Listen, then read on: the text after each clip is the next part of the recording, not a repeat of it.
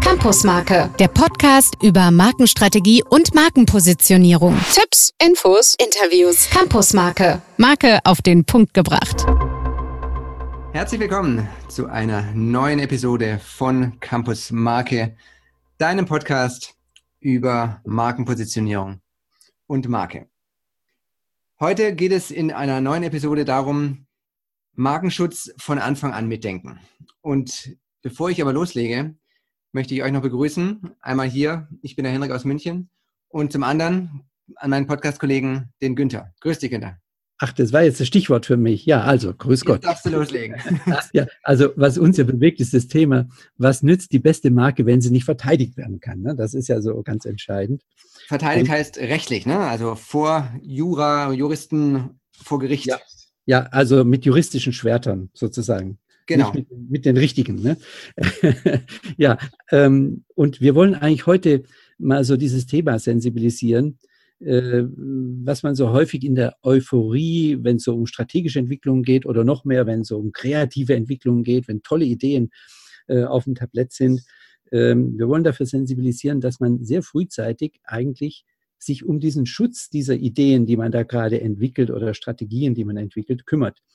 Denn was nützt die beste Markenpositionierung, was wir vorher schon gesagt haben, oder die genialste Umsetzung in der Kommunikation, wenn man sie nicht verteidigen kann? Das nützt einfach überhaupt nichts. Ja, Henrik, wir haben dafür wieder einen Gast äh, auf unserem Campus von Campus Marke. Das ist Heinrich Pannen. Und ähm, ich kann das aus eigener Erfahrung sagen, ein echter Spezialist, was das ganze Thema betrifft. Grüß Sie, Herr Pannen. Ja, guten Abend, Herr Käfer.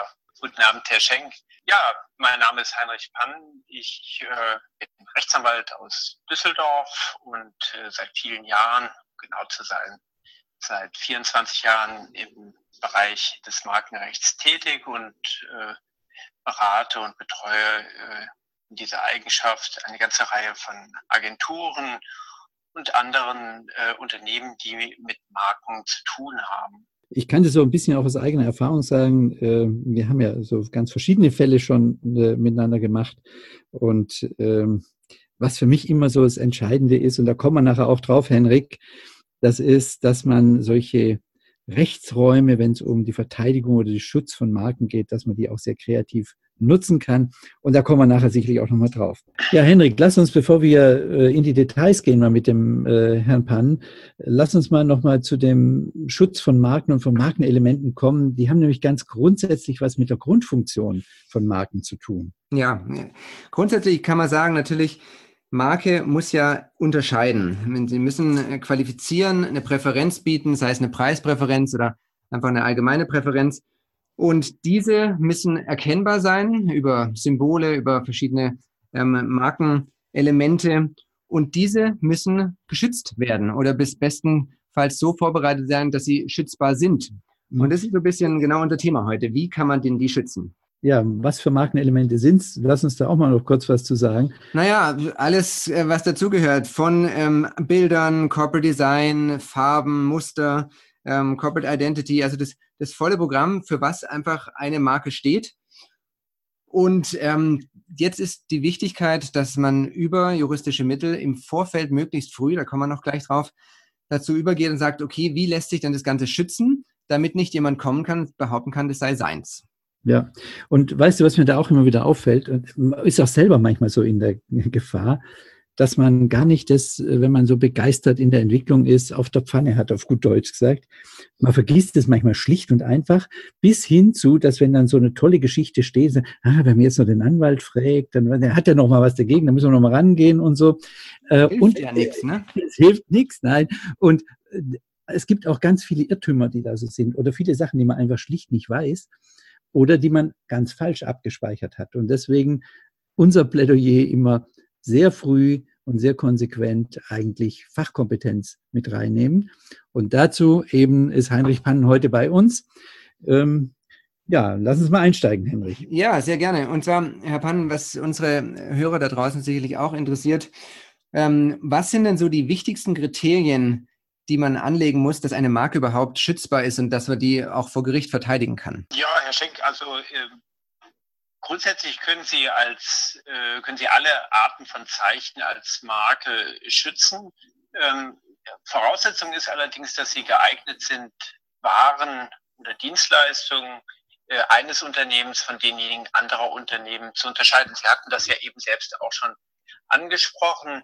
Ähm, die Zeichen können Wörter sein, das können äh, einschließlich natürlich von Fantasiebegriffen, Personennamen, äh, aber auch äh, Abbildungen, Zahlen, Geräusche, Melodien bis hin äh, zu einer Ware selbst oder der Form einer Ware oder ihrer Verpackung. Da gibt es also fast gar keine Grenzen.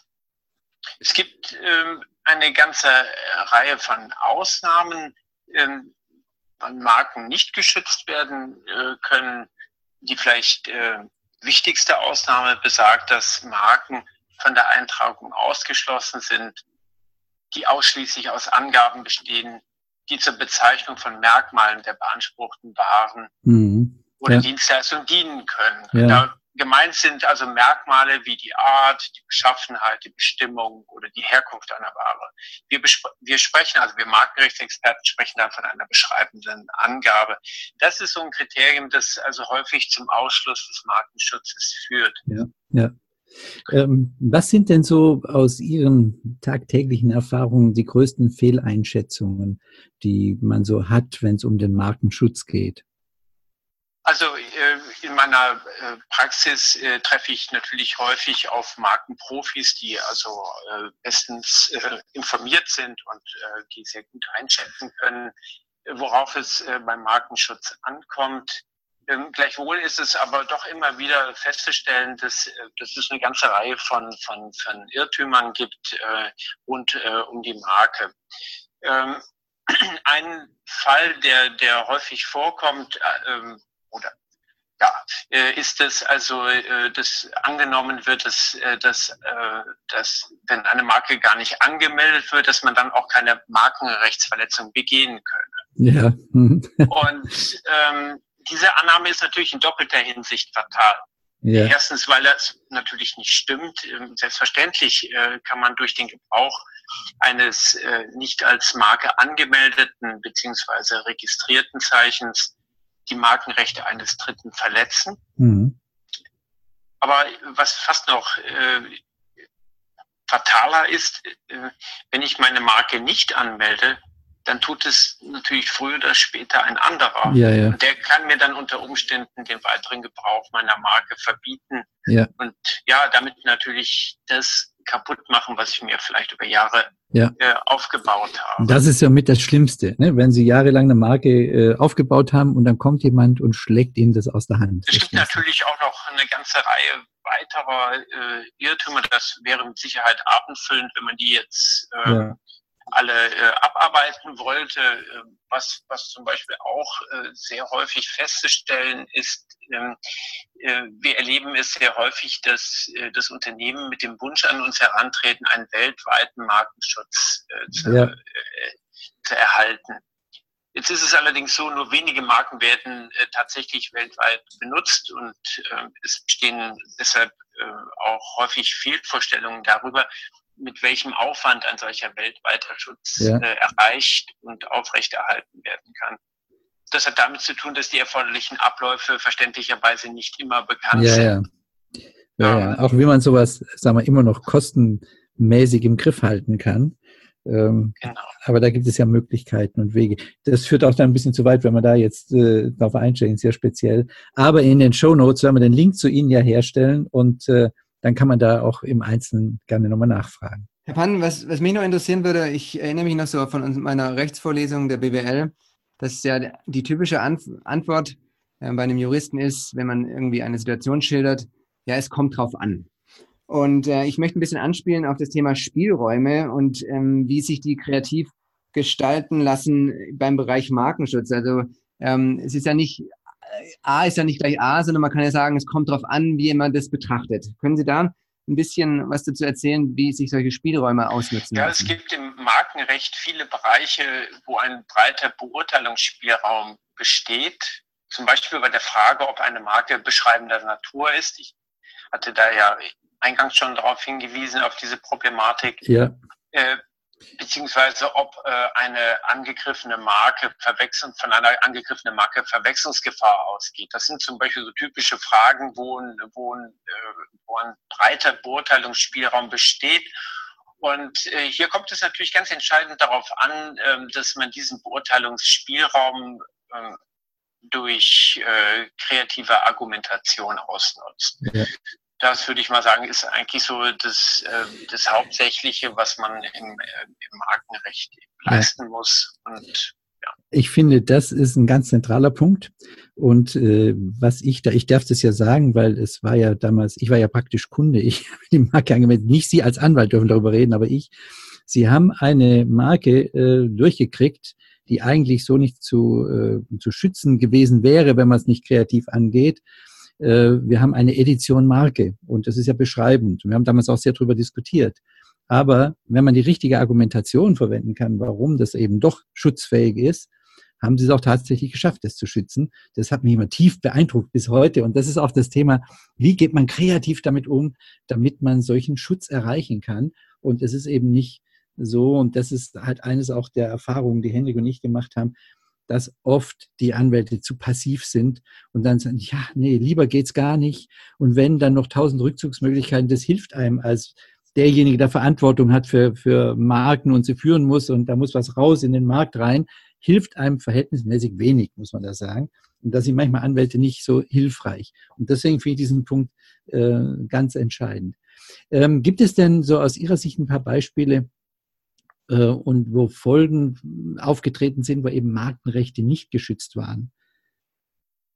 Ja, das sind, äh, das sind äh, Fälle, die immer wieder vorkommen, dass Unternehmen, das müssen nicht immer kleine Unternehmen sein, es einfach schlicht vergessen, hm. dass, dass zu einem Produktnamen auch ein Markenschutz gehört. Ja. Und ähm, äh, manchmal äh, ist, es, ist es sogar so, dass, äh, dass dieser fehlende Markenschutz über, über Jahre, teilweise über Jahrzehnte ja. ja nicht, nicht bemerkt wird. Und häufig kommen diese Fälle dann ans Tageslicht, wenn äh, ein, wenn ein Dritter die, die Marke, die, die ungeschützte Marke für sich anmeldet und dann äh, durch entsprechende Recherchen feststellt, dass es, ähm, äh, dass es da jemanden gibt, der, der diese Marke benutzt. Und mhm. dann ähm, ist natürlich die Folge, ähm, dass, äh, oder nicht selten die Folge, dass äh, dass die Marke schon seit Jahrzehnten benutzt, ähm, aufgefordert mhm. wird, diese Benutzung zu unterlassen. Und äh, dagegen kann man sich äh, häufig nur schwer zur Wehr setzen, manchmal sogar gar nicht. Und ja, äh, ja dann geht natürlich alles verloren, was, ja. was man sich für dieses Produkt und für diese Marke über Jahre aufgebaut hat. Das ist natürlich dann sehr schade, wenn sowas passiert. Ja, das ist der Worst Case sozusagen. Ja. Ja, ich denke, wir bedanken uns recht herzlich. Ähm, ich glaube, Sie haben einige Hinweise geben können für unsere Hörer draußen. Und äh, ansonsten muss man natürlich, man kann da nie auf den Einzelfall eingehen, weil das halt im juristischen Bereich doch wirklich immer Einzelbeurteilungen sein müssen. Ähm, aber ich denke, man kann Kontakt mit Ihnen aufnehmen. Und vielleicht sagen Sie noch, wie man Sie erreichen kann. Ja, man kann mich äh, über alle gängigen äh, Kommunikationskanäle äh, erreichen. Äh, weil, äh, am besten ist es, wenn man, wenn man sich über unsere Internetseite unter www.bdp-ip.de informiert. Ähm, und äh, meine E also man kann aber, ich habe auch die Erfahrung, man kann auch Heinrich Pannen eingeben und dann kommt auch alles andere hinterher. Dann muss man die komplizierte Adresse nicht sich merken. Aber wir bringen die in den, in den Show Notes, da kann man sie auch nachlesen. Sehr gut. Ja, okay. Also vielen Dank, Herr Pannen, dass Sie bei uns auf dem Campus ja, waren. Ne? Und äh, ja, dann einen guten Tag noch. Danke fürs ja, Interview. Dank. Dankeschön. Ja, Henrik, wir sind wieder unter uns und äh, ich denke, das, was wir auch gerade gehört haben äh, von Heinrich Pannen, lass uns das mal so ein bisschen strukturieren. Und äh, es sind vielleicht so drei Felder, wo man das zusammenfassen kann. Äh, aus meiner Sicht, das erste Feld hat mit dem zu tun, äh, dass man auch beim Markenschutz hoch kreativ sein kann. Ja, klingt ja am Anfang gar nicht so. Ne? Also die Juristen und so, erster Gedanke war ja, jetzt nicht, ah, das sind die kreativsten. Aber wie wir erfahren haben, ist Aber es gibt anders. natürlich auch genau viele, die, die in diese Imagekerbe genau reinarbeiten. Äh, ich habe das immer wieder erlebt, so in Konzernen, du wahrscheinlich auch. Ja, wo gehört, Anwälte ja. sehr passiv sind, damit bloß man äh, ihnen nichts vorwerfen kann. Äh, also ein gewisses Risiko liegt da sicherlich immer drin. Aber das hilft einem nicht. Man braucht einen, einen kreativen Anwalt an seiner Seite, äh, der einem auch Möglichkeiten aufzeigt, wenn mal was nicht geht, wie es denn vielleicht gehen könnte. Also das ist aus meiner Sicht ein ganz wichtiger Punkt und einer der Aspekte, die wir auch so als ein Fazit von heute mit auf den Weg geben wollen. Hm. Was wir auch noch ähm, betonen wollen, es klang jetzt ja auch im Interview mit dem Herrn Pann auch schon an, dass wir immer auch prüfen wollen, ob es sich die zentralen Inhalte, also die Positionierungsinhalte, ob die sich auch rechtlich schützen lassen. Da war die Rede von den Logos, von den Markenclaims, von den Corporate Design und Corporate Identity Elementen, also sei es Farben, Typografie und so weiter. Das zu schützen ist ein elementarer Stand, Bestandteil. Und Günther, da kann man auch nur sagen, je früher, desto besser. Ne? Schon also in der kreativen Arbeit ja, sollte absolut. man es schon auf dem Schirm äh, haben. Da geht man häufig erst zu spät dran und dann sind viele Dinge verabschiedet. Und was noch schlimmer ist, weißt du, Henrik, das ist, wenn so eine tolle Idee da ist und sich bei den Leuten im Kopf schon festgesetzt hat. Und dann kommt man hinterher, muss sagen, es geht aber leider so nicht dann ist es noch viel schlimmer. Ich finde immer in einer ganz frühen Phase, bevor man das auch ins Unternehmen richtig reinträgt, ähm, sowas abzuchecken. Denn viel schlimmer ist, wenn es in den Köpfen festgesetzt hat, ein Claim oder ein Bild oder eine Kampagnenidee. Oh, und das wieder rauszukriegen, ganz schwierig. Also auch schon aus dem Grund würde ich das machen. Ja. Aus dem Grund, und wie Herr Pan ja auch erwähnte, teilweise wird es ja über Jahre oder Jahrzehnte nicht gemacht und es fällt einfach auf durch einen Konkurrenten und dann ist das Geschrei groß. Das kann also, einem schwer, früher, schwer auf die Füße fallen. Was ne? haben wir noch? Ja, der dritte Aspekt genau. ist, äh, wenn wir es mit Marken zu tun haben, dann haben wir es in der Regel mit dem bedeutendsten Wert eines Unternehmens zu tun. Da gibt es jetzt verschiedene Facetten. Also äh, ging ja gerade durch die Presse Apple eine Billion zum ersten Mal äh, überschritten. Ähm, Wahnsinn, ne? Wie, viel, wie viele Nullen sind es? Ja, willst du jetzt aufs Glatteis führen? Wir, wir, können ja, wir können ja eine Promotion draus machen und unsere Hörer fragen, wie viele Nullen sind es? Aber ohne nachgucken, bitte. Auf jeden Fall unheimlich viel ist so eine Billion. Oder Trillion, wie die Amerikaner sagen. Ja, nee, also das ist die eine Geschichte im Börsenwert sozusagen. Da wird es in der Tat natürlich äh, monetär bewertet. Äh, es gibt auch äh, Bilanzierungsgrundsätze anderen Regionen, anderen Ländern da kann man auch den Markenwert bilanzieren. Nach dem deutschen Recht geht es so nicht. Aber das Größte ist einfach erst schon mal dieser immaterielle Wert, den eine Marke äh, darstellt. Und deswegen muss man so vorsichtig mit ihm umgehen.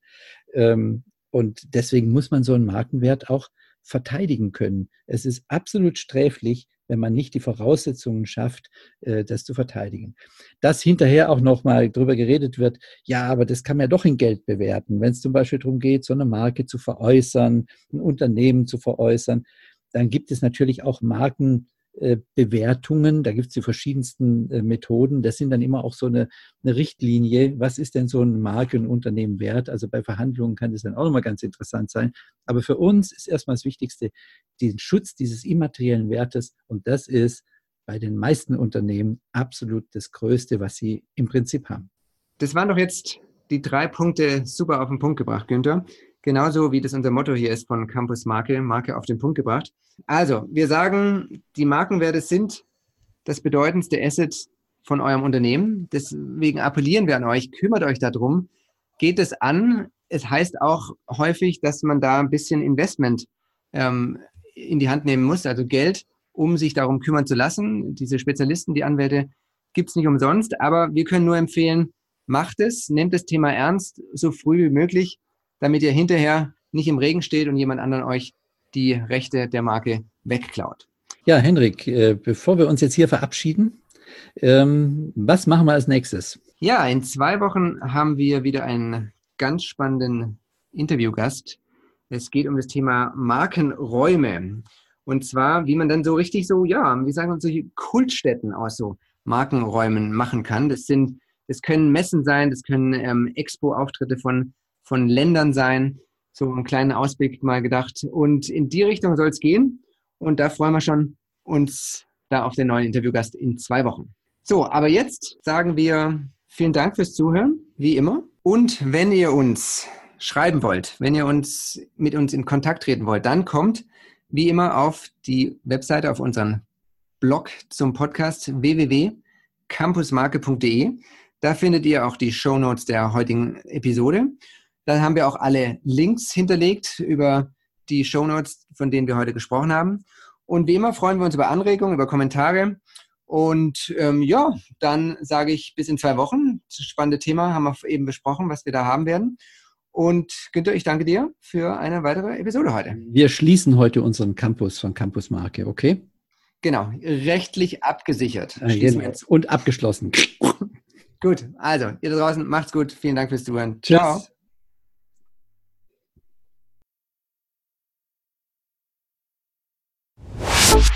Campusmarke, der Podcast über Markenstrategie und Markenpositionierung. Tipps, Infos, Interviews. Campusmarke, Marke auf den Punkt gebracht.